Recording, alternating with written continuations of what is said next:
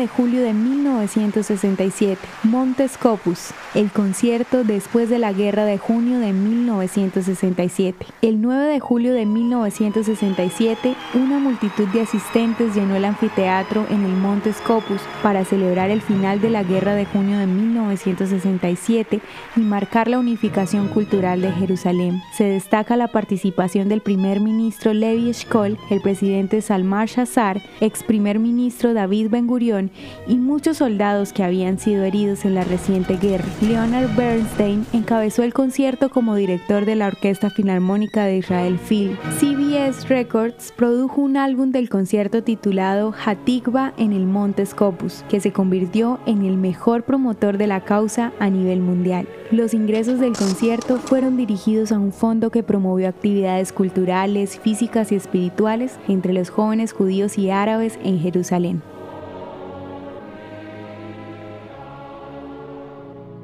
¿Te gustaría recibir estos audios en tu WhatsApp? Compartimos nuevos episodios todos los días. Suscríbete sin costo alguno ingresando a www.hoyenlahistoriadeisrael.com. Hacerlo es muy fácil. También puedes encontrarnos como arroba hoy en la historia de Israel en Instagram, Facebook, Spotify y otras plataformas digitales. Comparte este audio para que otros conozcan más acerca de Israel.